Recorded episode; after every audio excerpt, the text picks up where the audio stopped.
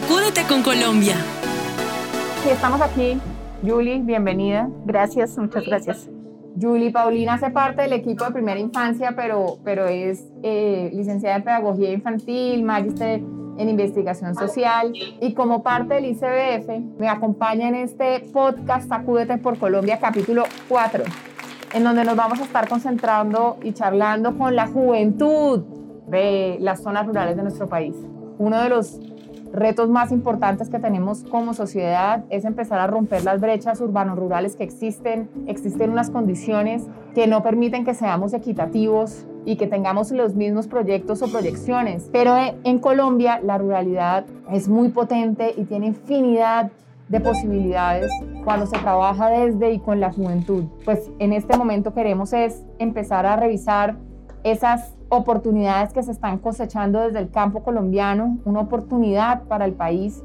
Tenemos a cuatro invitados maravillosos, están desde Córdoba, desde Nariño, desde Caldas, están Santiago, Taller Aldín, desde Tuquerres Nariño, Winston y Zulangi creo que esta es una bonita oportunidad para visibilizar eh, cómo los jóvenes están soñando el campo y que los jóvenes que están allí tienen todas las capacidades para mostrarnos a este país que desde el campo también podemos tener oportunidades de desarrollo, que vamos a tener hoy la oportunidad de escuchar con Santiago, Geraldine, Obeidma y, y Pero entonces queremos oírlos. A ver, Santiago, ¿no? Pues ¿cómo es ese país que te soñás impulsado desde el campo?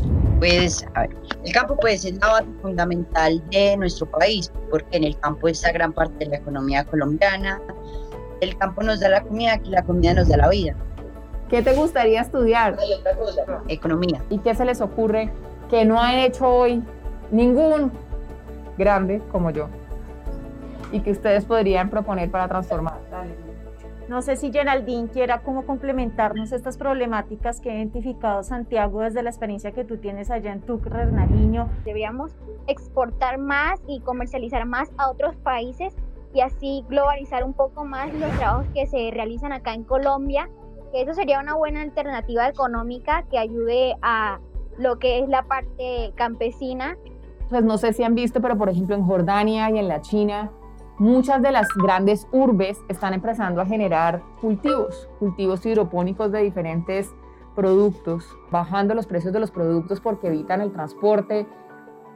Ustedes como jóvenes, si el eje de agropecuario no fuera el único, ¿qué otros espacios para la generación de ingresos, para la generación de empleo propondrían desde sus territorios? Pero estamos tratando de patear la caja, ni siquiera pensar por fuera de la caja, sino patearla.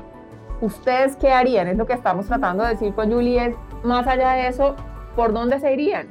Si mañana nos levantáramos sin la opción de poder transportar los alimentos que desde un lugar se generan, creo que una buena forma también de tener un ingreso económico y salarial y de hacer visible un lugar, creo que sería por lo menos las manualidades, que también se pueden hacer con cosas que nos da la naturaleza teniendo la idea de poder formar una microempresa, pero ahí va a haber una diferencia notable que cuando las cosas se hacen con amor quedan muy diferentes. Un pollo campesino, por ejemplo, en esta región también tiene mucha salida, o también cultivar cerdos, hacer lagos para peces o cosas así, o sea, tirar más como a no a productos agrícolas, sino a productos agrícolas pero de carne, que también dejan una buena rentabilidad. Yo me voy con vos en el negocio que pongas porque este tiene una visión y una vaina clara de la economía colombiana. Un poco lo que les estaba diciendo es que si ustedes tuvieran la posibilidad de imaginarse las zonas rurales de Colombia para las generaciones que vienen, no para ustedes, sino para los más chiquitos que ustedes, ¿cómo dibujarían ese, esa ruralidad colombiana? Pienso que de pronto podríamos avanzar mucho con los conocimientos que nos puedan brindar las diferentes universidades que avancen y tengan de pronto productos eh, por la parte agrícola más rentables o mejores, mejorados, por decirlo así, por la parte biotecnológica. Si las personas agrícolas de ahora este, siguen cuidando el campo y siguen eh, sembrando lo que siembran, este, pues para un futuro puede ser mucho mejor. Podemos ir avanzando para que todo, todo vaya marchando mejor y así poder tener una mejor economía, un mejor ambiente, mejor campo. Entonces yo quisiera que ustedes también nos contaran en este momento de su vida qué es lo que más disfrutan de vivir en el campo. ¿Qué es lo bueno de vivir en el campo?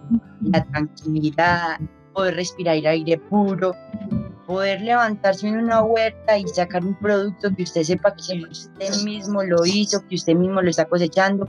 Otra cosa es en este momento de la pandemia quitarse ese cubrebocas y uno poder respirar aire puro. Eh, bueno, yo este, vivía antes en la ciudad y pues llegué acá hace un par de años y pues una de las cosas que uno lo hace mirar una perspectiva diferente es ver que es un lugar muy tranquilo, muy pacífico, que a uno le produce una gran tranquilidad y eso se siente excelente. Y esa es una de las cosas que más me gusta. Weimar.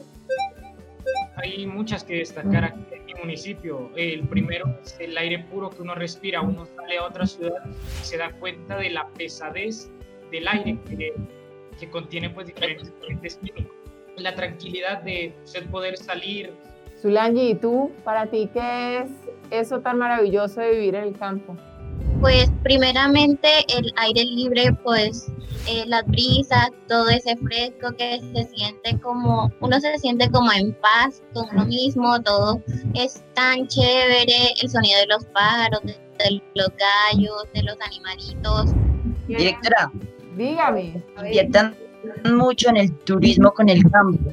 El turismo en el campo después de la pandemia puede ser un gran detonante de la economía de todas las regiones, no solo el eje cafetero porque tenemos espacios muy bonitos. Y San Antero eh, cuenta con, con, muchos lugares turísticos como las playas, el volcán de lodo, la casa flotante, son muchas cosas turísticas las que hay acá. Santiago ¿no ¿han ido alguna vez a una casa flotante? En Nariño, más que todo, muy comunes las, eh, las lagunas. Acá por aquí cerca en Túquerres tenemos el volcán Azufral, que es un, pues algo como, como surrealista de ver. Tiene sus diferentes lagunas, verde, negra, diferentes colores. Por acá la laguna de la Cocha también es muy buena, el santuario de las manos. Mire, Santiago, Weimar, Geraldini y Zulangi, les voy a decir, ustedes que son emprendedores, miren lo que hay aquí. Tienen 15 años, un tema de turismo para adolescentes de bajo costo, seguro, bacano, a lugares surrealistas, como dice Weimar, sería un gran negocio. Son cosas que el campo nos brinda y para mí eso es como una mina de oro que podemos explotar de la mejor forma posible y podemos sacarle mucho provecho a eso y creando proyectos, programas, impulsando a otros jóvenes, enseñándoles lo que a nosotros nos, han enseñado ya, también se puede lograr llegar a eso. Claro que sí. Bueno, les mando un abrazo gigante a todos. Espero que nos podamos ver pronto. Si voy a sus territorios, los voy a buscar para que me inviten a Mote Queso, a Cuy, no sé. Todavía no tengo ni idea. Y a una buena taza de café, Santiago, que me fascina el café. Besos gigantes, gracias. Nos vemos. Cuídense mucho. gracias, chao. Sacúdete con Colombia.